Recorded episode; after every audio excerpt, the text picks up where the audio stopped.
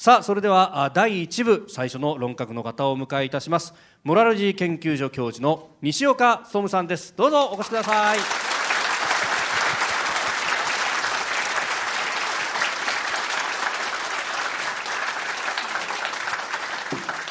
よろしくお願いします。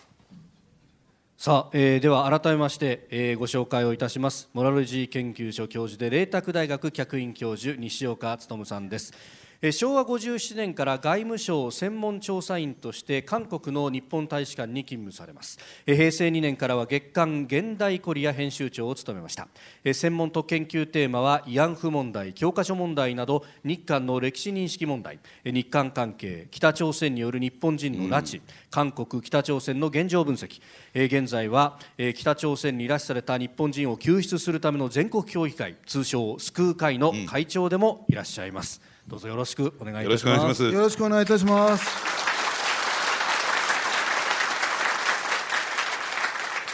さあまずはですねこれいろんな方に聞かれることあるかとも思うんですが、モラロジー研究所どういうこう研究機関なのかというところから教えていただければと思うんですがあのまずこれ皆さん、ここにあるあるじゃないですか。はい。ええこれ、えーが何を意味するのかということと関係があるので、うん。はい。えーそのお話をささせていただきたいんですけども天釈を収めて人釈これに従うと。あーこれは中国の古典の孟子の言葉であるということですけれども実はこの行動もひ広池竹郎記念行動というんですけれども、ん。モラロジーの創設者である広池竹郎博士があーあのまあ、総合人間学モラルっていうのは道徳ですよね、はい。道徳を科学するということですけれども、というものを始められたときにこの天釈を収めて人釈これに従うということをあー話されていてこれの意味はですね天釈、つまり、まあ、釈っていうのは釈位の釈ですよね。天に与えから与えてくださる釈位。うん。つまりそれはあーなすべきことをして、えー品性を身につける道徳を身につけるということですねそれをまずやれば人から与えられる釈位がついてくるということでまず人間としてなすべき道徳を身につけましょうと、そそれは古今東西どのような宗教の中でも普遍的なことであると。そういうことを科学するということでモラロジーということで私も勉強の途中でありますのでここに専門家の方がいらっしゃったらあの間違ったこと言ったら申し訳ありませんがあのモラロジー研究所に来て、えー3年ちょっとになりますけれどもこういうふうに勉強させていただいているところであります。おお天道様は見てるぞっていうようなところですかね、でそれでねさっきであの記念館っていうのかな、ええええあのご案内していただいたんですよ。はい。でそしたらですね、あのやっぱりダメだねこういう煩悩の塊はこの二人みたいな この人みたいなね。ね、ええ。あのーやっぱりね、こう天釈っていうのを、はい。やっぱりあの天道様見てるよね、えーそこでのね釈位っていうか栄誉をもらいなさい先にと、そうね。するとなんか属性のね、はい。お金とか金とか名誉とか名誉とか。それは後からついてくるんだから、どうしても我々ってそういうのを先に求めちゃいがちじゃないですか。ガチですね。そういうことじゃないんだよっていうことらしいんですね。そうですね。まず領収書はありますかってところから始めちゃいますからね。そうじゃないってところですね。そうじゃないええ。確定申告はお早めに。リスナーの皆様にプレゼント。働く人の心を育てる月刊誌「モラルビズ」300円今なら1冊無料で差し上げています。職場の風土を変えたい。上司や同僚部下との人間関係を良くしたい。ビジネス現場で直面する課題解決方法人間力を高めるヒントが満載。物を作るだけじゃつまらない。人を作る企業を応援したい。公益財団モラロジー研究所発行モラルビズ。詳しくは日本放送飯田浩司の OK 工事アップホームページのバナーをクリック。モラルビズ！えーということでですね、まああのおお天道さんを見てるぞという気持ちでこのおポッドキャストの収録もお送りしていきたいとはい思いますが、まああの西岡さんとお今回ですね、えー深めていくテーマはこちらでございます。朝鮮半島情勢を直視せよえー一向に解決しない拉致問題そして慰安婦問題いわゆる徴用工問題などがくすぶる中韓国北朝鮮に対する真の政策を占う意味でも、えー現在朝鮮半島で何が起こっているのかを紐解いていこうと思います、いや拉致問題なんていうのはまさにこのお天道様見てるはずだっていうふうにね、我々は本当にこれを思うところですがあの先日も切ないニュースをを読みました。紹介せざるを得ませんでした。拉致被害者有本恵子さんのお母様の佳代子さんが、えー亡くなられたと。石岡さん佳代子さんとは本当これはもう長いお付き合いだったわけですよね。そうそうですね。あの、えー有本恵子さんのお母さん佳代子さんはですね我々家族会救う会ができたのが平成9年1997年ですけれどもそれ以前からあの1988年に、えー、平壌からあ手紙が来たことで有本恵子さんの拉致が明らかになって、まずご夫婦で、えー外務省に行ったり警察に行ったり自民党本部に行ったりして運動をされていたんですね、当初はみんな冷たくてですね、外務省、まあ、これはまあ外務省の関係者がいたら今はそうではないんですけど当時は事実ですからはいはい。申し上げるんですが、あー課長にも会えなくてただ、あ会員の人と廊下のソファーで話をして国交がないから仕方がないですようん。というような話をされた。あるいはですね名前を出して訴えると向こうにいる人が危なくなりますよ。これはあ有本さんたちだけじゃなくて横田さんたちも最初によあのめぐみさんが明らかになった時に言われたことですけれどもただそういうことを言われるだけであのじゃあ静かにしていたら政府が助けてくれるのかって言ったらそうではなかった、まあ、そういう厳しい中を通られて最初に出会ったのが実は安倍晋三さんで、安倍あの佳代子さんが亡くなった後ですね家族会救う会で会議をやって、えーそこで決めた今年の運動方針を持って、えー安倍総理に会いに行ったのですけれども、はい。えー先週の金曜日ですね。であ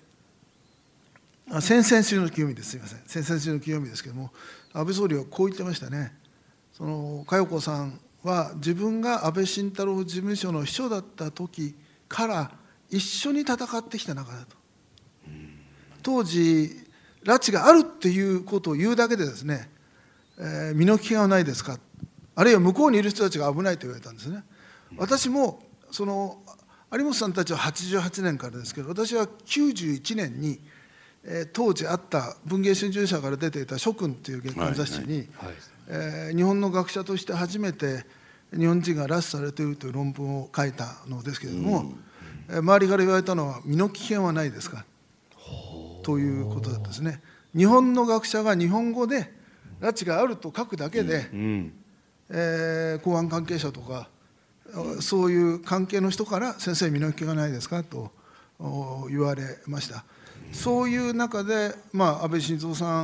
んもそうだし、まあ、亡くなった中川昭一先生とかはい。あの拉致があるんだということを言うだけでですね大変な不利益があったわけですけれども特に政治家の立場はそうだと思いますけれどもそういう中で今まで一緒にやってきた、えー総理に安倍総第二次政権になって結果が出ない本当に悔しいですけれどもあ総理が一緒に戦ってきたって聞いた時にですね、まあ、この人まだ根性あるなと。あ北朝鮮と戦ってる気持ちなんだなと。私も佳代子さんが亡くなった時ですねもう戦場にいて横の戦友が弾に当たって倒れたと、私がに先に当たるかもしれないと、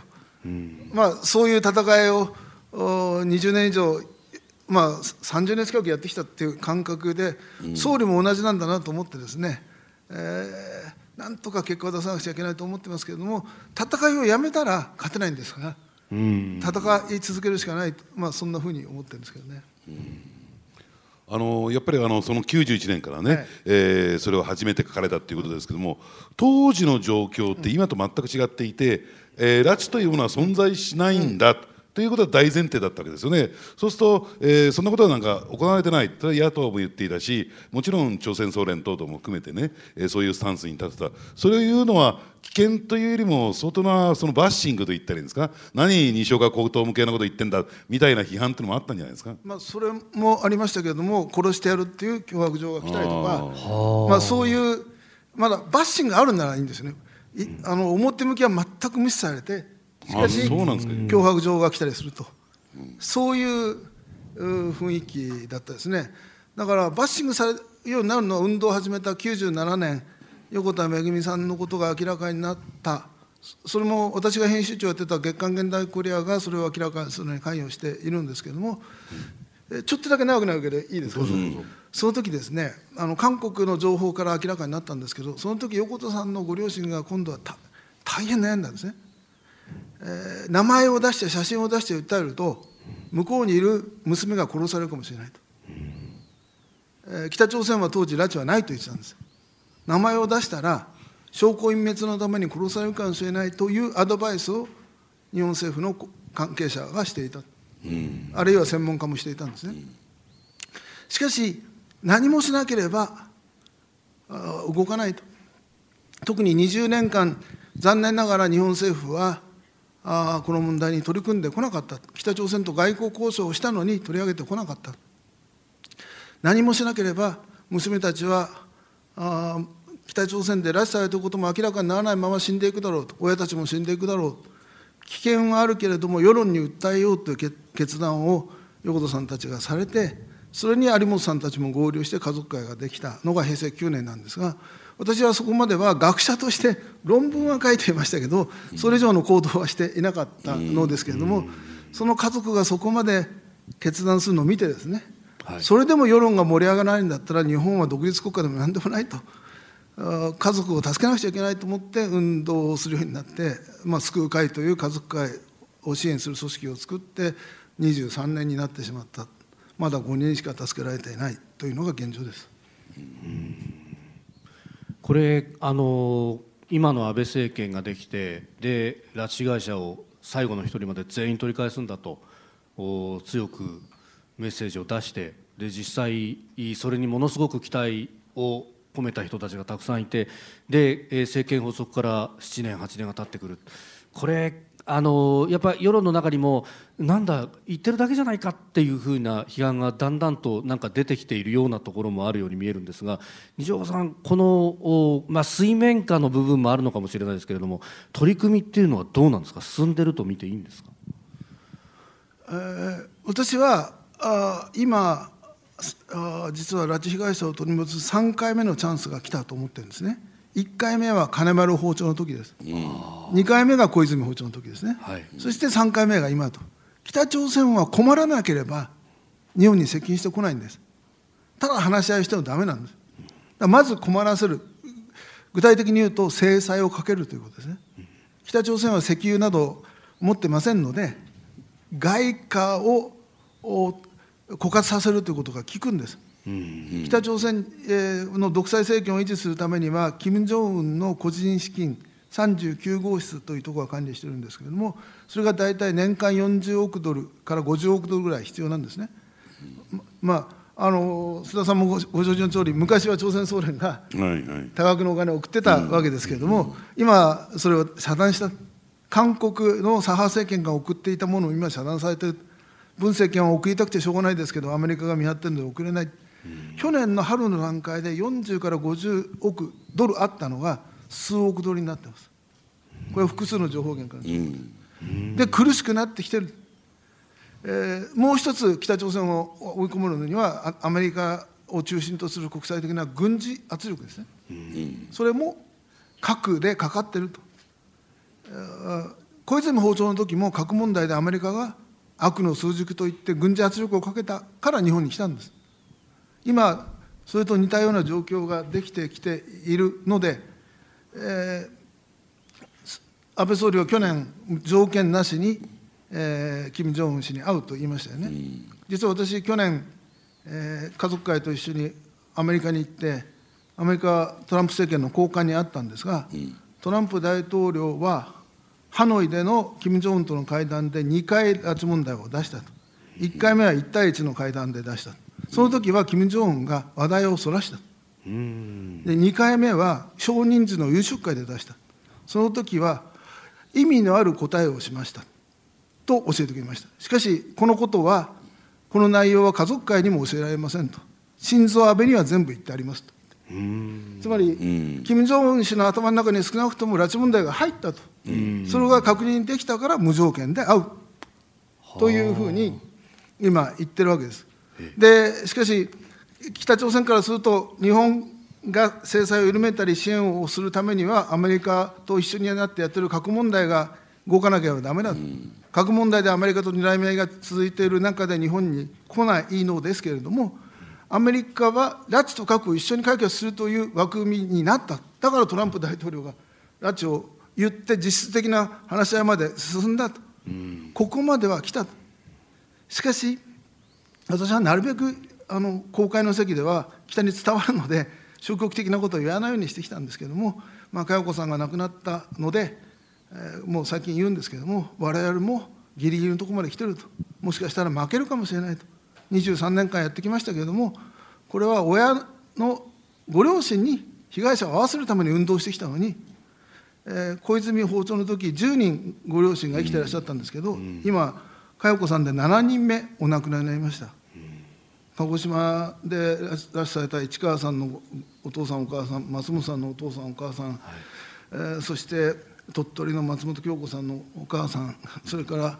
あスペインで拉致された松木薫さんのおかお母さんそして佳代子さん、うん、残ってるのは3人だけなんです。横田さんのご両親と有本さんのお父さんだけで、うん、横田さんのお父さんは2年前から入院中でもうベッドから降りられないだろうと会うめぐみさんと会うとしてもベッドで会うしかないと。そういう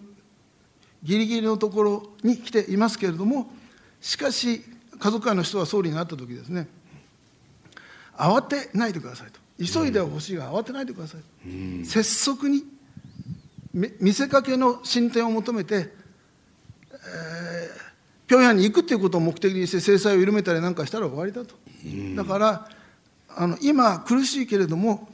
前回は5人しか取り戻せなくてあと死んだと言われて嘘をつかれて失敗したので我々は今回は全被害者の即時一括帰国と言っています。全員が一緒に来なくちゃだめだと、うん、何人かだけではもうだめだと。もう家族がこれしか残ってないんですから、うん、残された人はもう合わせることできないから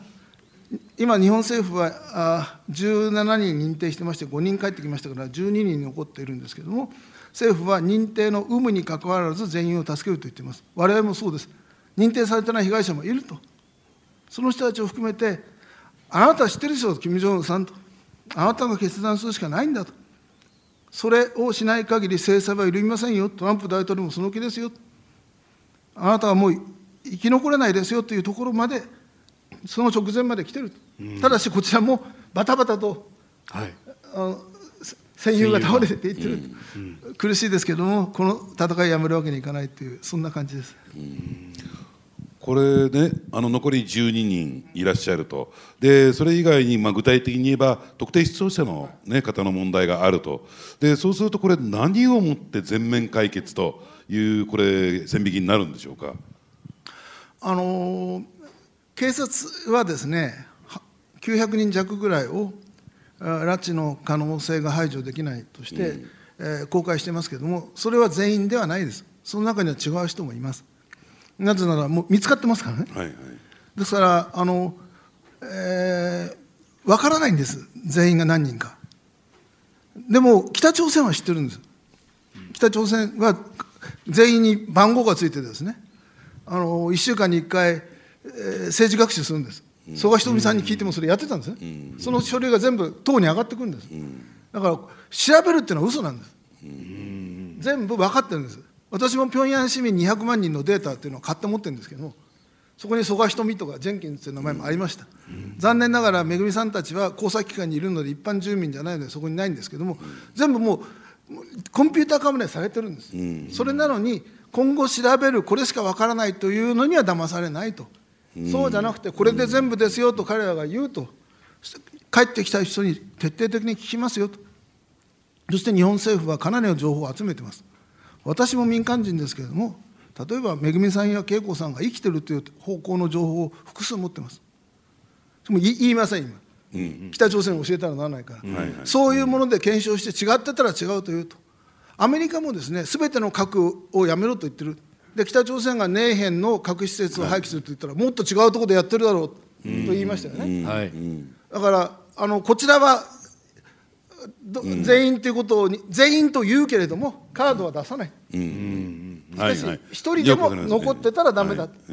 でもそこは微妙なことですけど無理なことを言うつもりはないと北朝鮮をいじめるために意図的に人数を多くするとかそういうつもりはないと安倍さんはだから一対一で金正恩と会って、全員返しなさいと、そして核をやめなさいと、そうすれば明るい未来が待っていると言ってるんです、あのレジームチェンジ、政権を倒すと言っていないんです。か核をやめて、拉致被害者を全員返しなさい、人権問題を改善させなさいと、そうすれば明るい未来が待ってると言ってるんです。それについてし信頼関係を作らなくちゃいけない、だから総理は今、あの金正恩と会って信頼関係を作ると言ってると、ここまで来たわけですけども、向こうが決断しないで、えー政権が倒れるかどうか、まあ、これからあとちょっと北の内部の話になりますけど、向こうも今、大変苦しいんですよ。その部分で制裁というものがそのどこまで効いているのかというあたりあの中国にあの背取りの形で石炭が相当いってその分外貨が北朝鮮に流れ込んでるみたいな報道もあったりとかしますけれどもその辺西岡さんどうご覧になってますか？今ですねあのかつてない厳しい国際制裁がかかってるんですね。2017年に、えー国連の安保理事会が北朝鮮の核実験とミサイル発射に対して制裁をかけたのですけれどもそれ以前は中国やロシアが制裁に反対しなかったという意味で政治的な制裁だったんですけれども2017年の制裁は実質的に北を困らせる制裁だ今、石炭の話が出ましたけれども、つまりなぜ石炭を密輸しなくちゃいけないかというと、あの国連の制裁でせ北朝鮮から買っちゃいけないものリストって作ったわけです。石炭は買っちゃいけません、鉄鉱石は買っちゃいけません、水産物は買っちゃいけません、えー服などは買っちゃいけませんと。北朝鮮は2016年、制裁がかかっていた、かかる前は28億ドル輸出していました。ところが、2018年、制裁がかかった後は3億ドルしか輸出していません。これみ、これ密輸は入ってませんけどね、公式の数字は。つまり、25億ドル減ったんです。25億ドル分のリストを買っちゃいけないものに入ってる。だから、まあ、石炭を小さな船で、あの瀬取りでね、うええ海で運んでますけど、はい。それは見つかったら違反ですからね、そういうことで少しは外貨稼いでますけれども、えでもあの2年、去年も25億ああ3億ドルぐらいですから、合計50億ドルぐらい入るべき外貨が入ってこなかった、ああと海外の労働者あの賃金をピンハネして、年間5億ドルから10億ドルぐらい取ってたんですけれども、表向きは去年の12月で、えー北朝鮮に労働ビザを出してはならないとなりました。だからまあ留学ビザとかで一部働いてますけど、かなり帰りました、そこもなくなってきた、だから聞いていることは間違いなくて、何が起きているかというとですね、北朝鮮では一般庶民はそれほど困ってないんです。もう、えー90年代の半ばに300万人の餓死が起きて、その後みんな政府を頼らないで、自分で食べてる。山に入って焼き畑やったり、や闇商売やったりして食べてるんです。ええ。ところが20%ぐらいの人たちはあの党やあ軍や行政機関の幹部や兵士たちはあ配給で食ってたんです。今も。ところがその配給が減ってる。か幹部たちの待遇が悪くなってきてる。自由に使える外貨をもらえたのがそれがなくなってる。という中で中国が、はい。えー観光客を北朝鮮に入れて外貨を落としたんですね。観光は国連制裁に入ってないっていうのは彼らの言い分ですけど核をやめさせるために外貨を遮断するという精神に反しているわけですけども、まあ、それをやってたところが今回皆さんも今マスクしてますけどもこのコロナウイルス問題で金正恩は自分の健康が心配ではい。1月25日に中国人の入国を全面禁止しました。うん。観光客が入らなくなり、ち中国からの物物品も1月末にとあの閉めてしまったので、えー闇市の物価が高騰してます。おだから今度はそこで庶民の生活も苦しくなった、幹部たちも苦しい、庶民も苦しい、このコロナウイルスの遮断が6月まで続いたら、食料暴動を起こすしかないんじゃないかという声が北の内部から聞こえ始めています。うんあのですからね僕はあのなんですか？あの日朝平壌宣言が結ばれた、はい。あの小泉訪朝の時から、えー官邸に密着して取材をしてきたんですね、でその時はさっき西岡先生言われたようにやっぱり、えー北朝鮮が困った状況になって何に困ったかというとアメリカがそのレジウムチェンジつまり体制転換をですね、まあ、北朝鮮を促そうとしていた。それの交渉をしたかったんですずっと、ところが窓口を開いてくれないものだからブッシュ政権、ね、だから日本を頼ってきたでまあその時の北朝鮮の違要求の、ね、優先順位プライオリティっていうと一番最初に体制保障なんですね。で続いてその、まあ、言ってみればあの経済の問題となってたわけですよ。でところが今、えー、トランプ政権は、ねえー、米朝首脳会談を開きそしてある意味でトランプサイドとしては体制保障してるようなもんなんです現状ね。はいでそうすると、えーまあ北朝鮮としてはこれ以上別に経済の問題で困ってなければ、はい。要するに、えーね、あのこれでアメリカの抑えが効いたということで何の問題を変えてない。ところが相当苛立ってきた。それがやっぱり経済問題、ね早急にその経済制裁を解除しろ経済支援をしろ、えー韓国はなんで自分たちをえーちゃんとね、えー経済お金を送ってこないのかっていう不満をももらったらしい、だ相当経済的に困っていることはこれ間違いない。だって体制保障が事実上アメリカの体制保障が得られたのに、ねそれでまあ本来だったら満足するのに満足できないっていうところから考えてもね、はい。やっぱり経済的には相当追い詰められていることはこれ間違いないだろうなと思いますよね。トランプ大統領の立場からするとですねアメリカの安全が第一ですので、北朝鮮が2016年、17年40発の弾道ミサイル発射実験をし3回核実験をしてアメリカまで届く核弾頭ミサイルの完成直前まで行ったと、完成させる前には軍事力も使うと言って脅したと。そして話し合いになったわけです。これ以上北朝鮮がまあ、これ多数意見で少数意見は完成したという意見もありますけれども多数意見はまだ完成してない。しかしその直前まで来ているこれ以上弾道ミサイル実験をしたり、ええ。ー核実験したら軍事力行使もあり得ると思いますがそれをしないんだったら放っておくと。なぜなら経済制裁が効いてるからで。ところが金正恩氏はあハノイで核の全部じゃなくて一部だけでアメリカを騙せると思って失敗してしまって、はい。そして経済制裁が効いてきたにもかかわらず、年末、えーさいあのー労働党の中央委員会総会、4日連続でやって、そこで7時間半から演説したんですけれども、そこで経済制裁で、普通の国だったら1日でも耐えられない難局を迎えている、しかし核を放棄しない、みんな自力構成でか、これを乗り越えろという演説をしました。つまり我慢比べをすると。うん。えー中央委員のと中央委員候補というのは200人ぐらいしかいないんですけど、全国から1000人集めて、自力構成で突破しようという演説をしました、つまり中央は助けないと、あ配給も止まっている、幹部たちの配給もできなくなっている、お前たち自分でやれと。だから、えー、金正日時代まではですね、アメとムチだったんです、金正日は幹部には、ああの軍の師団長以上にはベンツを配ったり、兵士全員に中国製の腕時計を配ったり、自分の誕生日とか親父の誕生日には中国製やあヨーロッパ製のお贈り物をいっぱいしたりしてですね、えー忠誠心をドルで買っていて、しかし逆らったら殺すだったんです。ところが、金正恩になって、その忠誠心をドルで買うことができなくなって、しかし逆らったら殺すはまだ効いてる、うん。そういうところで12月、あ譲歩するかなと思ったら、このまま行け、お前たち頑張れ、ただ口で頑張れというだけで助けないという演説をししましたので、相当矛盾が高まるだろうと思っていたら、今度コロナが起きた。はいで自分の健康が第一です、彼は。で、この、えーウイルスはですね、普通の健常な成人にはそれほど重篤にならないんですが、彼は病気なんです。えーあのー糖尿があることは間違いないです。それ以外にですね、反問店に出てきたとき、これはトランプ大統領がこう言ってたら出てきましたけども、はいその時息がハハしてたんですね。肺に何か疾患があるんではないかという説があります。まあ、とにかく、あのー最高指導者になった後30キロぐらい太ってるわけですね。これはコンピューターで体積など分析すれば分かるわけで、その結果、成人病がたくさんあるのは間違いない、心臓が悪いという説もあります。で、病気の、自分が病気だから絶対に自分にウイルスを近づけるな。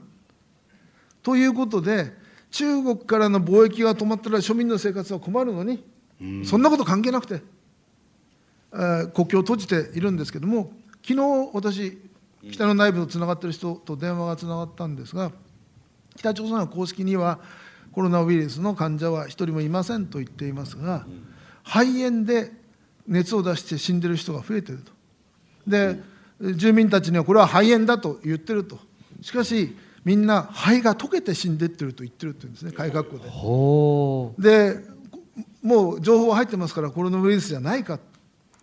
と言われてる人たちがどんどん死んでる。平壌でも高熱を出して肺炎で死んでる人が出ている。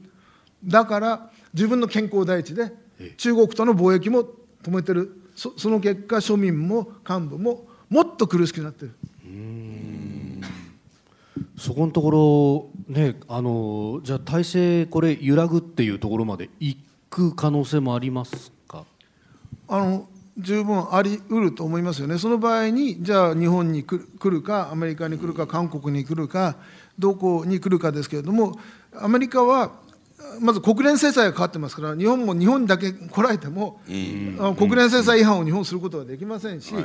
そしてもう一つ、アメリカはセカンドリーサンクションという武器を、もうこれ、須田さんもご専門ですけれども、あの持ってて、えー北朝鮮にを支援する第三国の企業や銀行に対してドルを使わせなくすると、すでに丹東銀行という中国の銀行はそれかかってますね、そういうことの力を持ってるんで、韓国政府は支援したくてしょうがなくてもできないんです。はい。だから彼らから見ると、やはりアメリカと最初にやらざるを得ないと思いますけれども、しかし、トランプ大統領とハノイで失敗したと、トランプ大統領に一番近いのは誰か、安倍安倍総理だと、安倍は無条件で会うと言ってると。うん。いう枠の中で、トランプ大統領に対する仲介を頼んでくるという意味で、先ほど小泉総理の時おっしゃいましたけど、そういうことで日本に来る可能性も出てきた、まあ、あのこの間、安倍総理に会った時にですね、うん。今言ったようなことを申し上げたんですけれども、いや、日本もかなりの情報をと取ろう取れてますと、北の内部のことについて、そして本当にす小さなことでも見逃さないでチャンスを生かしますとという言い方をしていましたけれども、そのお表現の中にはです、ね、北朝鮮が苦しいと、その中でこっちに来るかもしれないと、そのチャンスは絶対逃がさないで、まず拉致だと。はい拉致被害者全員返しなさいということを言う、それは自分しかできないんだと、総理の決意を私は感じましたけどね。あの西岡さんっていうとね、はい。あのもちろんこの北朝鮮問題、拉致問題については非常にお詳しくもあるんだけれども、一方であの朝鮮半島全体の、はい。えーまあ、知見もですね深いものを持っていて、やはりこの韓国、はい。やっぱり北朝鮮についても我々ですように今興味関心が向かっているところではあるんですが、その韓国ムン・ジェイン政権に関してもね。やっぱり、あのー来年、あれ失礼、今年の、えー4月にですね総選挙ある、ねえーこれだけ批判が出てて、経済も低迷してるんだからで、場合によっては政権倒れるんじゃないかみたいな、ね、意識もあるんだけども、どうもそうじゃないような、えーことも言われてますけど、そのあたりはどうなんでしょうか？あの韓国の内政は本当に難しいんですよね、一日一日新しいニュースがあってですね、私また今週の金曜日、ソウルに取材に行こうと思っているのですけれども、まだ世論調査ではあ与党が少し優勢、えーですけれども、でも、あの日本と同じように無党派層がいるんですね、無党派層が3割ぐらいいて、その人たちの中で、えームン・ジェインに対する失望というのが強まっていると。第一は経済政策ですね、経済が悪い、特に若者の失業率がどんどん高くて、失業率を上げるために、えーもう60代以上の人たちにアルバイトのような職を、あ国が雇って作ると、はい。国立大学の教室の電気を消す役とかね、それだけの仕事を。そういうので、就職したというふうにしてこカウントされて失業率が下がると。数字を上げるためにですね。だから、あのー60代以上の、あの 職は増えてるんですが若い人たちは職がないんですけどもそれに対しては、えーいろんな手当を出していると。就職え準備金とかそういうのを出しててですね、えーまあ、全ての人が全てもらえないのかもしれないですけども理論的に計算すると35歳まで青年という枠の中でもらえる金額が、えーさあー3300万ウォン。つまり300万円ぐらいは政府からもらえると、予算こ国庫予算でですねばらまいてそれも4月の前に今ばらまいてるんです。あ選挙の前に選挙の前に。だからそういうことに騙されて投票してしまうのかそれは社会主義のやり方ですよねでもそうじゃなくてパイを増やさなくちゃいけない成長しなくちゃいけないそのためには大企業をいじめててはだめなんだということになるのかという、まあ、激しい論争があって韓国のあの保守派は我々は犬や豚じゃないと餌をもらうんじゃなくて自分で食べていきたいんだというスローガンで選挙を戦おうと言ってたんですけども、ここに来て、やはりコロナウイルスの問題が出てきて、韓国で急激に患者が増えているので、はい。はい文政権は実はパク・クネ政権を攻撃するときにですね、セウォル号という、はい。えー貨客船の沈没、普通のじ事故だったんです。あの荷物積みすぎたんですから、ええ政権のせ責任じゃないんですけど、パク大統領の責任だ、あの時間にどっか3日あ恋人と会ってたとか、はい。全部嘘だったんですけど、ということで弾弾劾までしてしまったんですけども、それよりももっと被害が出てると、政府の責任だと言われかねない状況で、今のままいくと、お野党が勝つかもしれない、しかし、それに対して北朝鮮がですねはい。野党に勝たしてはならないと。うん。だから去年の12月に大陸間弾道弾ミサイルの実験準備してた、あるいは SLBM の発射実験、あるいは人工衛星の発射、この3つの準備してたんですけども、取りやめたんです、4月までしないと、文文大統領の功績は平和をまとらせたことだと、だから実験してアメリカが、アメリカが先ほど言ったように、もしもやったら、軍事圧力をかけると、アメリカ、トランプ大統領はアメリカの安全は絶対譲歩しませんから、そそうなると、文政権が失敗したことが明らかになってしまうので、4月までやらないことにして、そしてはは北朝鮮はね、ハッキングの部隊を持ってるんですね。はいはい。はい。であ同じ、ね。同じ民族ですから、書き込みをするわけです、韓国人なり対しまして、前の大統領選挙もやってたのですが、その部隊を中国やロシアに出して、今、必死で世論操作をしている。と。だから、そういうことの影響がどっちへ転ぶのか、あの分かりませんけど、本当に4月15日の韓国の総選挙が東アジアの行方を決めるようなことになりかねない、まあ、あの香港で事態があって、台湾であって、はい。そして今、韓国で、えー大陸を中心とする全体主義勢力がだんだん押し寄せてきている、しかし香港でも台湾でもそれにノーという声が上がった。はいはい。はい。4月15日、韓国国民がそれにノーという声を上げられるかどうか、注目しているところです。政権側は結構いろんな締め付けそれこそ検察に対しての締め付けだとかいろんなことやってますよね、これに韓国の民衆がきちんと立ち上がれるかどうかってところですか？もう本当にね、ちょっと考えられないんですけども、現職の大統領官邸の秘書官が起訴されてるんですよね。で、その起訴された人がですね、えー実は年末に、えー上級公務員犯罪捜査所、上級公務員犯罪捜査所を新設する法案が通ってしまったんですね。これは検事総長、法務大臣検事総長がいて検察がいるんですけど、それとは別に大統領直属の第二検察を作ると。そしてその対象その人たちが調べる対象は公務員だけ。特に検事と判事は全員、その第二検察が捜査の対象にして、逮捕できる、起訴できるというのを作ったんですが、先ほど言ったように、大統領官邸の秘書、現職の秘書と元秘書などをお起訴したときに、起訴された側が、7月見てろと、検事総長、お前こそ逮捕されるぞと、公然と言ったんですね。7月って何かというと、この第二検察が発足する時なんです。でも4月の選挙で野党が勝ったら、この法法律法案を廃案にすると言ってるんです。そこも4月の選挙なんです。それしかも、ね、あの大統領制と議員内閣制で違いますけど、まあ、ある意味、行政のお部門に属するところに司法権を与えて、で本来、三権分立のその司法を攻撃しようとするっていう機関ですよね、これこそまさに民主主義であったりとか、ね、あのそそれこそ朝日新聞とか、これ、声を上げなきゃいけないような話じゃないですか。だからあのヒトラーが全体主義政権を作ったやり方はですねあの国会で法律を通して、まあ、受験法っていう法律を通してですね、はい。今の時時期は危機だと国会に火をかけられたあれは共産党の仕業だとか嘘をついてえやったわけですけどもあの合法的なふりをしながら全体主義の方向に国を持っていこうとしている危機的な状況が韓国に起きているのに私は日本のマスコミの報道を見ていてですねあの韓国がダメなんだっていうあの張張さんという人が犯罪が多いっていう部分は報道しますけどそうじゃなくて韓国の中も香港や台湾と同じように全体主義勢力と自由民主勢力が戦っていると、全体主義勢力は勝とうとしてるけどそれに抵抗があるんだっていうそういうも文化の違いだけじゃなくて、全体主義勢力との戦いが東アジア全体で起きていて韓国にも起きてるんだっていうそういう見方がほとんどなくてですね、うんうんあの韓国は反日が強いもんだから、はい。あのその韓国がおかしなことになってるとなんかみんなで笑ってるような雰囲気ですけど、それは事態の本質がわからないと。やはり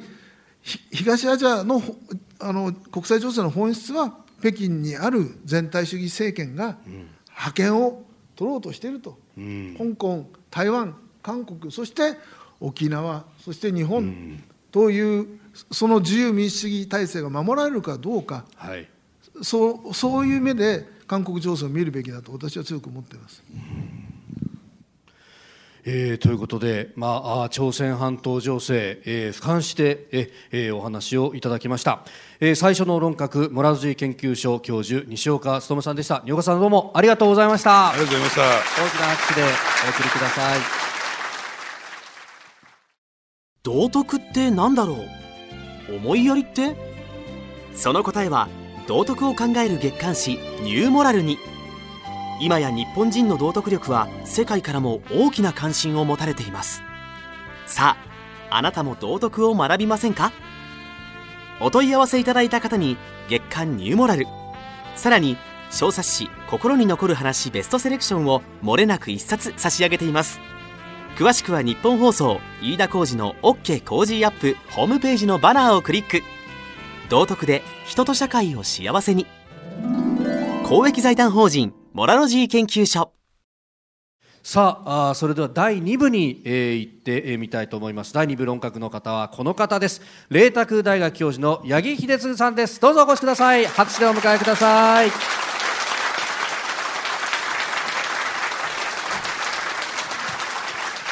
よろしくお願いします、よろしくお願いします。よろしくお願いします。えー改めてご紹介いたします。麗澤大学経済学部教授八木秀次さんです、えーご専門は憲法学国家論人権論。えー相続関係に関する法制審議会民法部会の委員なども務められえー現在は政府の教育再生実行会議委員でいらっしゃいます。えー今日はよろしくお願いいたします、よろしくお願いします。お願いしますさあ八木秀次さんと深めていくテーマこちらでございます。日本社会の安定を築く皇位継承と憲法。え菅官房長官は大位から間を置かずに皇位継承の議論を始める考えを示しておりましたがえ大嘗祭が終わる去年の11月以降行うと変更になりえさらに秋篠宮殿下が皇位継承順位1位となられたことを内外に示すえー4月19日の立皇嗣の例以降とおなっております、まあ、これ予定通りにいけば間もなくということになっていくわけですけれども、まあ、あ今回のテーマ皇位継承と憲法と、まあ、これね、あのー今回の、まあ、ご上位に伴うこのお特例法の中に、まあ、与野党も含めて話し合うということが、えー盛り込まれているので、まあ、これについて、えーやっていくと、まあ、あ手続き上は須田さんそうなるわけですよね。ええあのただどうなんでしょうね。あのどうですかね。今日おいでになってる皆さん方もそうなんだろうと思うんですがあの男系とか女系とかね、あるいは女性宮家とか女性天皇とか、はい。そういうねあのなんかこう性性を意識した議論って、ええええ。なんか最近になってなんか頻繁に最近かな、ね。何年か前ぐらいからかなり聞くようになってきたけども、はい。10年前20年前果たしてそういった議論があっただろうか、と思わないですか？と思わないですか？ねで実を言うとねそこって、あの日本の国柄とかはい。ありようとか、あるいはこの天皇制だとかっていう、えー問題に、えー深く根ざしたっていうのかな関連した話であるにもかかわらずあまりね、はい。歴史の深い話ではない、でその中においてねこの問題の本質を、はい。えーいち早く察知して、はい。その男系天皇でなければダメなんだ、ね。えーそ皇位継承はそれをベースにしなきゃダメなんだ。ということを言い始めたっていうのは実はですね八木先生。八木先生。パイオニアなんですよね。まあ一応そういうことに、えなってるんですけどね。ええ。えこれいつ頃の話になるんえーっですか、とあの皆さんもご記憶にあるかと思いますが、えー小泉内閣の時にですね、えー、皇室典範に関する有識者会議というのが設置されはい。ましたですね。でそれで、まあ、そこの有識者会議で、えーまあ、いわゆる、えー女系、えー女性天皇、女系天皇の容認という、まあ、あものをこう打ち出したわけですね。はい。でその、えー数年前から、まあ、実はもう、えーその動きは始まってえーおりまして、私が気づいた時は、えーまあ、今はあの団結派にになってますけれども、えー麻生さんがまだ総理大臣に当然なる前なんですけれども、えー本を出しまして、えーそこでですね、えー女性天皇でいいというようなことを、まあ、お書きになってたというか、まあ、あまあ喋ったものだとは思うんですけれども、えそういうのが打ち出されていたということですね。で私は特にその頃あんまりその辺に興味がなくて実は。うん興味がなくてたまたまですねもう今はあの、えーもうなくなってしまった雑誌なんですけどもあの秋田書店から出ていた「歴史と旅」というですね雑誌があってそこの編集部から、まあ、当時あの、えー携帯電話もありませんので私持ってもおりませんでしたので家に電話がかかってきまして、えー女性天皇について、えー一本原稿を書いてくださいと。と言われてですね。で、まあ、あのそのえー担当の編集者とは会ったこともない人でですね、その後も顔も見たこともないんですけども、えー電話がかかってきましてで自信がなかったので1か月間勉強させてくださいということでですね1か月その締め切り伸ばしてもらって、その間、えー勉強しましたところ行為は一貫してですね一度の例外もなく男系で継承されていたということに気づいてですね、で、えーしかし誰一人としてそのことを正確に言ってる人がいないということも分かり、で、えーまあ、その後ですね、えーまあ、歴史と旅にこう書いた後、まあここはあのあまり読者がいないなと思ったので、えー月刊のあの正論にそれを書いてですねそうするとたくさんの人に読んでいただいて、まあ、そこからですね、えーそのだんだんと広がっていったと。ただその頃はですねえー今はえーいろいろとですね、えー行為は男系継承でなければいけないというふうに言っているお歴々の皆さんから猛反対されまして。あの当時は。あそうなん頭おかしくなったんじゃないのかというような感じでですねキーな目で見られたんですね。でそこでまあ一人一人その丁寧に説明をえーしていったということですね。でその後ですね、えーまあえー有識者会議ですね、えー、皇室典範に関する有識者会議の議論が、えー本格化本格化してですね、えーその、えー報告書も出しですね、えー当時の小泉総理はえーもう皇室典範をそちらの方向で改正する気満々でですね、でちょうどその頃ですね、えーえー内閣官房長官にはい。安倍晋三さんががなられまして、ですおーね。えーでその時ですね、まああのえーまあ、外でちょちょっとこう、えー会う機会があったもんですから、はい。えーせっかくなのでですね、えーまあ、一緒にこういた人からせっかくなので、えーこの皇位継承問題について、えーそのレクチャーをしたらどうですかというこう、えーアドバイスがあったんで35分間ですね、えーまあえーレクチャーをしたあことが、えーありました。でその時の、えー安倍さんの第一声は、はい。総理がそこまで決断している以上一政治家としては反対できないと。こういう反応だったんです。いやいやそういう話じゃなくてこれは日本の、えー国家のです、ね、根幹に関わる国柄の問題なので、えーそういうこう政治的なあーその取引や判断ではダメですよということで35分間説明しましたら、えーあよく分かったと。じゃあその総理と、えーその話をしてみるかなということで帰って、まあ、その後はですね、まあえー安倍さん自身も、まあ、一貫してですね、えーまあ、男系継承でえー行くべきだという立場になったという経緯が、まあ、思い出せばあります。じゃあ、その時にあの当時の安倍官房長官が八木さんと会ってなかったら今の議論だってひょっとしたら変わってたかもしれないし、ぐわーっと押し流されたかもしれないですね。もっとあの話するとですね、ええ亡くなられましたが、えー、友仁親王殿下ひげの、はい。から、えええええー呼び出しがありまして、ですね。えーまあ、当然あの一面識もなかったんですが、うえー呼び出しがありまして、ええ。ーちょっと宮邸に来てくれないかと。はい。いうことでですね、えーまあ、そしたら私が書いた本をすでにお読みでですね、えーしかも50冊買っていただいて、それをあちこちにあの自筆の手紙でですね、えーお付きで、えーあ送られてですね、その中におそらく今の天皇陛下が、えーそのえー対象者でおられたんじゃないのかなと思うのですがと申しますのはですね、えーあの選択という雑誌が会員制雑誌があるんですが、はいはい。ええその8月去年の8月号にですね、えー朝日新聞で長く、えー宮内庁担当ををした岩井克美さんという、まあこまあ、この人自身団団系派の、えー方なんですけども、が,、えーがおられてですね、えーその岩井さんが、えーあの選択の去年の8月号に書いてるんですね。それはそのどういう話なのかというと、えーまあ、ちょうどその小泉政権でですね、皇室典範改正の、えー議論が本格化していく中で、当時の皇太子殿下がですね、えー周りの人に、えーその動きについてちょっと待ってくれませんかとこうおっしゃったと。ということがあ出ています。でおそらくうそれはですね、えー、友人氏の殿下あたりからの、はい。えーアプローチがあってですね、うん、ではないのかなと私は、まあ、勝手に、えー理解を、えーしてるところなのですが、えーまああのえーまあ、皇皇族がですね、はい。えーそういう、えー、皇室典範という、まあ、一つの法律の改正問題に、えー口を挟むというのはこれは憲法違反ということになるわけですけれどもしかしここはですね、えー政府がおかしな動きをしているというので、ええ。もう禁じ手だったんですけれども、えー皇族としてですね、えーえーこれはやはり、えー男系継承でなければ私たちの正当性が崩れると。という、まあ、あ思いでですね、えーあえて、えーその当時発言を、えーされ始めたと、まあまあ、そこに私が、まあ、も関わったと。いうようなあことでしたね。朝日新聞からえらくその辺はですね、えー批判の社説まで、えーで殿下、えーお包みになられてはというああはい。そういう社説が出たことがありなんましたかその見出しは記憶にありますね、これね小泉政権の時に、はい。あの私もずっとこの問題密着して取材したんですがあの、まあ、結果的にはね、えー秋篠宮殿下に男の子がお生まれになって、はい。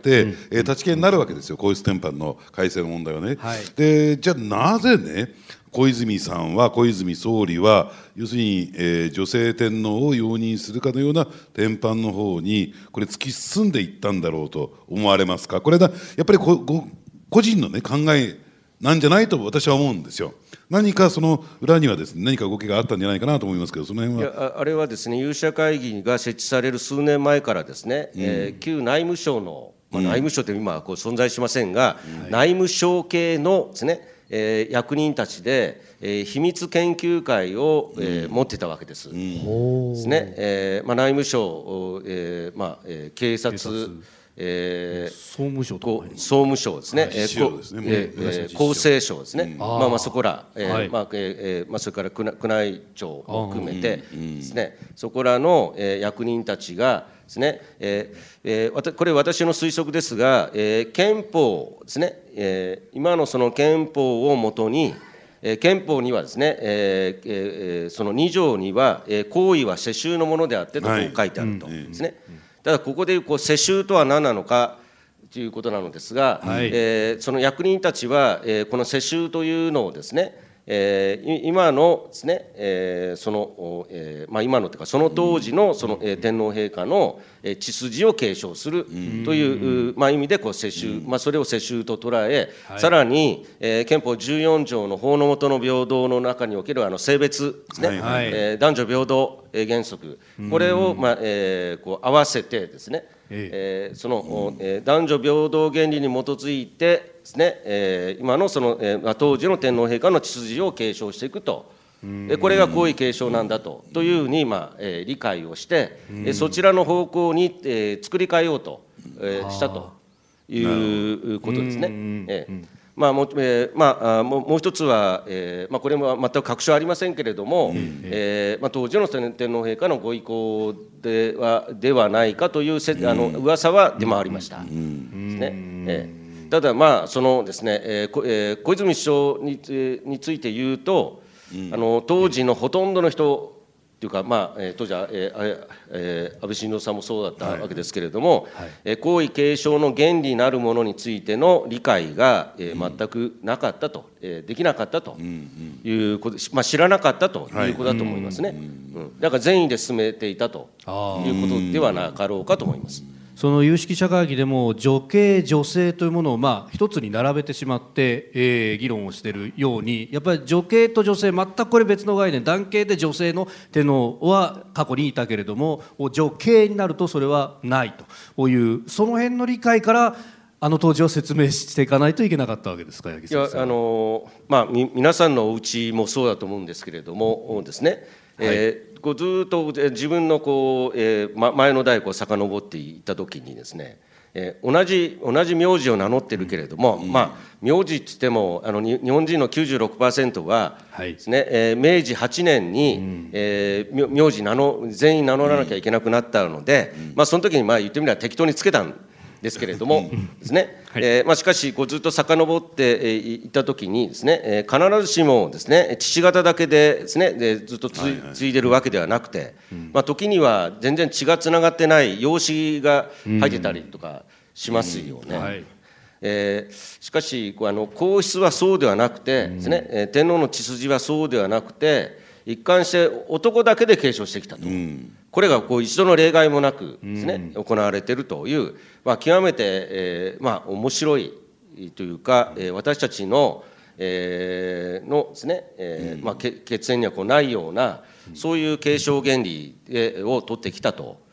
いうことなんですね。そこらのえー理解がなかなか難しいんですよ。ですね。で皇室典範には今の皇室典範にはですね、はい皇位は皇統に属する男系の男子がこれを継承するとこう書いてあるのですが、男系継承の意味を私はあの本当はあの1ヶ月間勉強してやっと理解できたんですね。であの男系継承なんて聞いたこともなかったので,、ですね、でそれで歴代天皇のその系図をずーっとたどっていくと、えー面白いことに、えーまあ、あ出くわすわけですね。例えばですね、えー男でずーっとその継いでいこうとするときにですね、えーまあ、もちろんあの男の子が必ずしも生まれるわけではありません。その時の天皇にですね。はい。で男の子生まれない、えー女の子しか生まれない、えーあるいは、えー天皇が早く亡くなるという場合も、えーえーあります、そうした時にどうしたのかということが、えーえーですね。えーいくつもそういうのを出くわすわけですね、そうするとですね。えーその時のその天皇からするとまあ、赤の他人と言っていいぐらいに遠い、まあ、つまりじずーっとその、えー先祖を遡っていてかつて血筋が分かれた別のその系統のです、ね、男子が、えーあのそのえー行為を継承していくという例が、えーまあ、いくつもあるのだということにまあ気が付くわけですね。でまあ、例えばということで、まあ、一番新しい例ですが江戸時代後期ですね、えー皇覚天皇119代皇覚天皇、皇覚天皇はですね、えー今の皇室の直系です。その皇覚天皇はですね、その先代の118代後桃園天皇から見るとですね、えーひいおじいちゃんの弟の孫にあたるんです。えー神道でいうとですね七七神道。えー。今の民法ではですね、はい。えー六神道内の、えー神えーですね、血族を、えー親族というとこういうふうにしてますから、七神と離れてるということは、ええ。ー今の民法で言っても親族ではないんですよ。あ法律上もまあこう言っちゃなんですが、親族では赤の他人なんいし、まあまあ皆さんちょっと、えー自分の身に置き換えて考えてください。ええ自分の身の七神道ってどのぐらい離れてる自分のひいおじいちゃんのですね弟の孫ってご存知ですか、まずひいおじいちゃんからして自信ないですね。ええ、私もいろいろと調べてみたんですけど、ええ。全く分かりません、あええどこで何してる人なのかです、ね、名前すら分からない。です、ね。まあ、もちろんその戸籍ずっとたどっていけば分かるのかもしれませんけども、ええまあ、まあそういうことですね。でですからですね、えーそのですね、えー、郷桃園天皇が21歳で亡くなるわけです。はい。でその時、えー男の子は生まれていません、えー8ヶ月の、えーおえー女の子が、えーいました、ですね生まれたばっかりの女の子がいました、ですね、もしこの時にですね,、はい。えーですねえーもうその、えー、郷桃園天皇の系統でいいんだということでですね、えー生まれたばかりの、えー女の子を、えー女性天皇にして、まあ、摂政でもつけてですね、ででそれでその系統でずっと、えー、つないでいったとしたならば、今の皇室は存在しない、今の天皇陛下は存在しない、ということですから、えーこれですねあの、えー、男系継承を、えー行うということはですね、えーこれはその、えー今の皇室をですね、えー正当化するというような意味でもあって、えー今の皇室がですね、えー男系継承を否定するということになってくると、なね。えー自らの存在を否定するということにもなるということですね。で、まあ、私あの、えーこの議論、まあ、ずっと、えーやってきてるんですけども、はい。えー私あのたまたまあの法学部の出身だもんですから、あのですね、えー理屈とかあの正当性とかですね、えーまあ、レレジティマシーレジティマシーとかですね、そこらをやっぱり考えるんですね。であの皇位継承問題いろいろこう議論してる人の中で、まああのこうえー歴史学者は多いんですよ。はいはいはい。はい。歴史学者はあまりこう正当性考えないみたいなので、ですね、えーそれよりもですね、今のそのですね、えー皇室のえー血をですね継承していけば男でも女でもいいという議論にまあえーなるわけですね。あるいはあの、えー今の、えー男系継承を行っていく上ではですね、皇位継承権者は、はい。えーえーもうですね、えー、3人ですか、えー三人三人しかいらっしゃらない、はい。まあ、事実上2人ですね、ええ。ー秋篠宮殿下と、はい。えー悠仁親王殿下のお二人はいですね。でえーこれをですね女系女性女系まで広げると一気に広がります、一気に広がるんですが、はいですねえーそういう例はないということですね、えー女系はあるいは、えー女性がですね女性、えー内親王女王が民間人と結婚された場合にはこれは民間人になるわけです、民間人になるわけですね、まあ、その辺ですね、えーえー皇室典範の12条皇族女子は天皇及び皇族以外の者と婚姻したときは皇族の身分を離れるとこうありまして、でこの原理を、えーまあ、126代の天皇陛下になりますけれども、えーずーっとそれをこう貫いてきたと。はい。いうこと、それからあの、えーあまり注目されない条文なのですが、えー皇室典範の15条というのがありまして、これあの、今の皇室典範を作るときにですね、えーまあ、当時のですね、えーこの皇室典範の原案を起草する担当だった高尾良一さんという、まあ、なかなか立派な方なのですが、この人が、えー第1条のさっき述べました、皇位は皇統に属する男系の男子がこれを継承するという、この部分をさらにですね、強化する意味で、15条というのを入れるんですね。で、これはこういうことです。皇族以外の者及びその子孫は、え女子が皇后となる場合、及び皇族男子と婚姻する場合を除いては、皇族となることがはがないと。ですから民間人の男性がです、ね、皇族となることはないのだと。という趣旨の条文が15条。ですね。民間人の女性は、えー皇族男子と結婚をしたときにするすると、えー皇族になりますが、民間人の男性はですね、えー皇族となることがない、はい。まあ、こういうつまり皇室典範をきちんと読み込んでいくとその根底として精神として、えー、男系であるってことが明確に載ってるじゃないかと。えーそうそういうことです、それをこうずっとこ、えーですね、あの歴代天皇の系図、はいはい。まあ、この歴代天皇系図を作るのがまたあの、えー、随分大変だった、ねえ。ーらしいんですけれどもですね、でこれこれずーっとですねあの、えー宮内宮内庁のホームページに歴代天皇の系図が、えーあのアップされてますけれども、はい。それずーっとこうですね、えー、辿っていくとさっき見たような、えー、118代後桃園天皇から、えー、119代皇格天皇のところにですね、えーいきなりこうですね、えーこうえー枝枝が分かれてるわけですけどそれがまた別の枝枝にですね、えー、声がですね移ってるという例が、まあ、過去にですね、えーこのですね、えー皇格天皇を入れて6例ぐらいあると。あある意味男系継承のピンチだったうん、そういうのが、3つぐらい？あまあまあその中にあの、えーえー南北朝の合一とかですね、南北朝の合一はですね、えーこれ99代後亀山天皇から、えー100代後小松天皇、えーこの、えー隔たりは10 13神道。へえ13まあまあそれはその、えーお互い同士ですね。そうですね。別れちゃったわわけですよ分かれちゃって、最後統一するということですから、まあ、それでも男系を継承するために、はい。そういうことをしたのだと。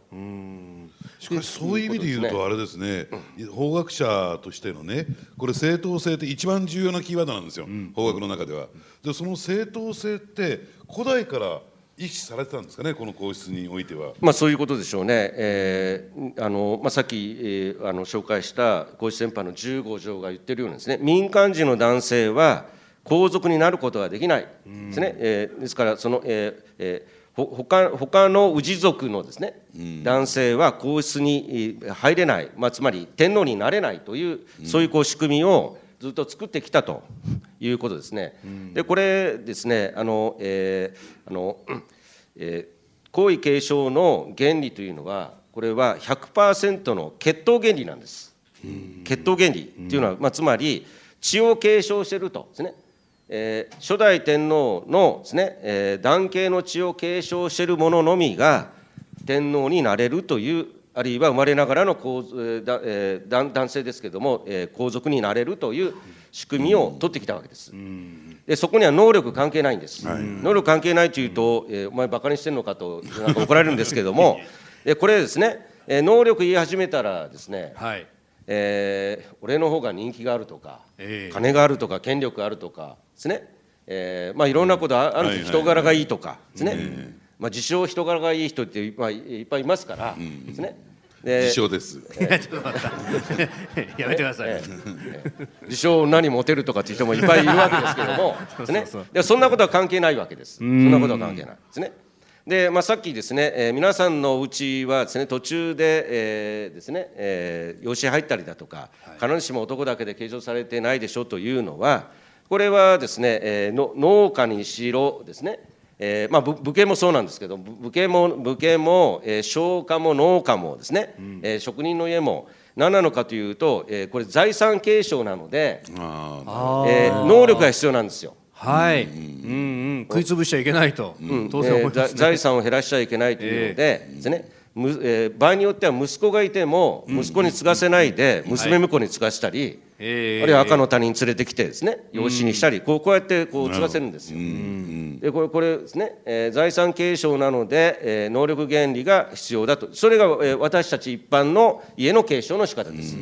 でもこのですね天皇の地位の継承というのはこれはあの、えー日本の祭り主の祭祀者の地位の継承なので、ですねえー能力は関係ないわけです。それよりも初代のですね、まあえー私の言葉で言うとコピーなんですよ。男系でずーっとコピーしていくわけです。初初代のですね、えー写し絵をですね、はいえーこれ男系で写し絵ができるという、えー理解だと思うんですね。でそのですね、えー男系で継承された、えーその男系の血を継承したもののみが、えー天皇になると、ということなのでこれ争いがないわけです。争いがない。で争いがないってこれ、えーなかなか素敵な仕組みなんですよ。その日本のですね、えー政治システムっていうのはどうなのかというと、えーその時々ですね、えー権力し権力をめぐって争うわけです。で権力を取るわけです。はい。でもこの権力を取ったとしてもその権力者は最高の地位にはいけないんですね。その上にその権力者のその地位を認証するさらにえー上のですね、はい。えー祭司者がいて、でまあ、天天皇ですが、で天皇が権力者を認証する、まああのえー権威と権力を分けてると、なるほど。まあ、こういうふうにこう、えー言いますけれどもですね。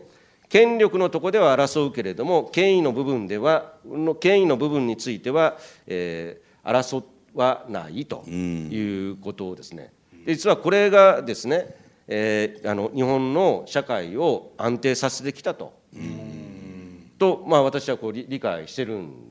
ですね。でえー天地がひっくり返るようなことがないんですよ日本日本社会の、はい。えー歴史の中に、えーあるいはちょっとそういう傾向があったとしても他の国に比べると、はい。えーまあえーその度合いが相当低いんですね。例えば明治維新を革命だっていうふうに言う歴史学者の人もいますけど確かにあの皇室はずっと安定をしていた、えあー権威の部分は安定してて武士たちが争っているという武士たちがまあ大体3万人ぐらいが争ったと。あいうことで、えーほ他の一般の人たちはあまり関係なかったっていうんですね。で、まあ、応仁の乱が、まあ、日本のその、えー歴史の中で一番大きな戦乱だったと言われますがあれもまあ京都の一角での戦いであってですね、はい。それほど大きく、まあ、全国に波及したものではなかったということですね。でこのですね戦乱や大きなですね戦争がない政治の争いがないということからですね私たちの、えー社会は安定してるうわけです。で日本ってあの老舗がすごく多いですよね。はいはい。何百年も続くですね、お店とかですね、えー会社とか、まあ千年以上続く旅館だとか、はい。えー大阪には金剛組という、はいはい。あえーですね、はい。えー建設会社ね。あのー世界最古の会社。法隆寺を建てたええ宮大工集団のです、ね会社が今も残っていますけれどもですね。でそういうその、えー老舗が多いというのはですね、えー安心して一般の人たちが、えー自分のその、えー家業ですね、えー家家の、えー業を続けることができたということを、まあ、表していると、うんだと思うんですよね。いや今こういうお話伺っていていやまさにそれってモラロジーの部分なんだろうなとすごく思ったのがですね、だから人心が安定してるとかそのお天道様が見てるぞって信じられるって、結局社会が根底として安定してないと結局誰かが俺のこと騙すだろうって疑心暗鬼になってしまったらあのこういうう天釈を治め人釈これに従うっていう発想そのものが生まれないわけですよね。だからその意味で国柄ってこれなんかふ普通に存在してるから、まあ、天皇陛下のご存在も含めて僕ら普通に思ってるけど先生これなくなっちゃったら本当にこれ大変なことになるっていう、そこの危機感が先生の中であるわけですね。の、えー日本人ってあの勤勉を尊びですね、はい。努力をするとかですね。でそれがまた、えーどこかでですねえー報われると、えーこう思ってますね。はい。でそれからあですね、えーあの赤の他人であっても、えー信頼関係すぐ築けますよね。はい。はい。でそれも長期的な信頼関係を築けますね。でこれって何なのかというとこの日本の歴史の繁栄なんですね。私たち一人一人の性格もですよ。はい。でこれはあるいはもももっと言えば、えー国民性と言ってもいいんですけども、ええ。これらも日本の歴史の繁栄なんですよ。え私たちが一人一人が努力してこう勝ち取ったというよりはですね、はい。この日本の歴史が作ったそういったこう性質なんですね。でそれはどうどうしてできたのかと。はい。ですね。まあ、それは例えば朝鮮半島だとか中国大陸と比べたらよく分かりますよ。いつもせあの、えーあのえー動乱があってですよ。はい。さっきのあの、えー西岡さんのパパートのところでもですね、はい韓国の問題ありましたけれども、ええ。ですね、検察をを巡ってですね、で、えー取るか取られるかとこうややってるわけですよね。ですね。でその政権が倒れたらですね、えーその前の政権にこうついてた人は大統領も含めてみんなこう逮捕されるというはい。ですね、ええ。すっかり世の中変わるわけですよ。ね。えー中国だって、えー王朝が変わったらすっかり世の中変わるわけですね。はい。でも日本はそういうのないないんですよ。ですね、だからその、えー長い時間をかけて長期的にですね、えーその、えーみんながこう、えー信頼関係を築きながら、えーですね、落ち着いた生活ができる。でそれはですね、えーその時々の権力はを争う人たちはいるけれどもけその権力者であったとしても決してえー脅かすことができない権威の部分があって、この権威の部分、まあ、これをその天皇、えー皇室が担いですね。でそこは、えーその血統原理で決まっていると、誰かがですねその地位につけるわけではないわけですね。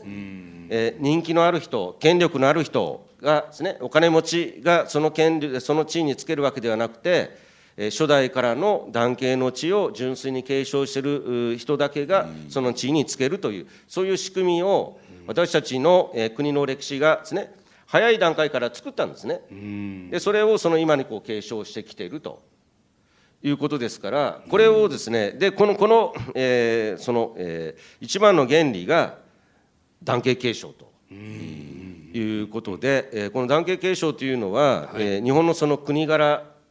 に関わり、さらに言うと、私たち一人一人のですね、性格やですね、えーあるいはもっと言うと、まあ、国民性やそこらにも関わるような、えーことであって、これを崩したら、日本社会、一気に崩れますよ。だだってこう男系継承えーをやめて女系でもいいですよと。女系というのはあですね、えーその内親王女王のですね、えーまあ、結婚相手、えーのですね民間人と結婚を,、えーをえーされるそこに生まれた子供、えーこれもあの、えー皇室から見れば女系になるわけですね。男でも女でも女系ということになります、そんな人いっぱいいます実は。うんうんうん。私たちもです、ね、自分の秩序を適当にたどっていくとどっかでえー皇室とつながるはずですよ。そうかそれだけの人が外に出てるわけです、うんうん、だから女系はみんな外に出るんですから、ですね。えー今の皇室とですね、えーどれだけ近いか遠いかの,、えーのえー差はあったとしてもですね、えー私たちは女系の血筋のはずなんです。に日本えー日本社会というのは大きな人口移動がありませんからですね、はいえーで、えーかつてのです、ね、人口がそのままです、ねえー人が増えただけの話で外から、えー移民はあ来ておりませんので、えーみんなこうです、ね、何らかの形で血はつながっていますしその中心がやはりあの皇室ということになるわけですね。でそうするとね、あのーまあ、結論的な話になってくるんだけども今そのとはいえどうなんでしょう安定的な皇位継承って非常に危ぶまれてるじゃないですか。はい。でまあ皇室典範の改正も考えていかなきゃならない。そうするとじゃあこれ安定させるためには一番いい方法って何だと思われますか？まああまあ、とりあえずはですね、あのえー、久し親王殿下のところまでは、はい、はい。えー、男系継承ができるということですから、はい。余計なことはしないとうん。いうことですね。でそれは何なのかというとですね、えーえー明治天皇も大正天皇もはい。あのたった一人のですね、えー、皇位継承権者であったと。ですね、あのえーまあ、もちろん、えーまあ、旧えー旧宮家の方にはこういましたけれどもですね、直宮の中ではですね、えーたった一人の皇位継承権者であったと。いうことですね。でまあまあですね、えーでただまあそれだけだとですね、えーややはり不安だという場合には、やはりですね、えー正当性レジティマシーということを考えたときにはですね、えー旧宮家のですね、えー男系、えー男子孫の、えーどなたか数名がですね、えー皇位、えー功績を、えー取得するあるいは復帰するはい。ということが、まあ、必要になってくると思うんですね。であのこの旧宮家というのは男系でいうとですね、えーその、えーほ北朝三代のですね、えー、崇光天皇の、えー系統ですから、今の皇室から見ると650年前に分かれてるんですよ。そんな前なんですええ。でも650年前に分かれたです、ねえーその宮家がですね、ええー昭和22年の10月までですね、えー皇族であり続けたというのはどういうことなのかということなんですね。それは皇統ってですね天皇の血筋というのは一つじゃないんですよということですね。えー備えてたわけです。なるほど。ですね。えー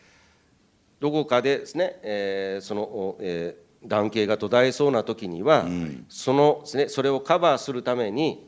ですね、えー宮家を用意してそれもうーんと前に分かれてたですね宮家を用意してですね。でそういうお互い同士ずーっとあのだ代をですねえー重ねるごとに血は遠くなるわけですけれども、はいまあ、それでもですね、えー一方、えー両方がえー皇族であり続けると、まあ、こういうシステムを作ったと、